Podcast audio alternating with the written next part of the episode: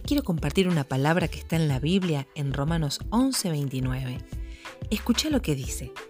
Pues lo que Dios da, no lo quita ni retira tampoco su llamamiento. Qué hermosa palabra. El Señor, desde antes que naciéramos, nos equipó para un propósito. Todos somos llamados. No te pospongas. Aplica esfuerzo, voluntad y sabiduría, y ese árbol pronto va a dar sus frutos.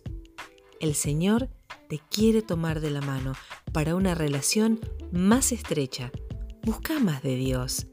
No te pospongas y desplega todo tu potencial. Los hijos de Dios son todo terreno y tienen trabajo full time. Siempre es una buena oportunidad para bendecir a otros y para recibir bendición. Dios te bendiga.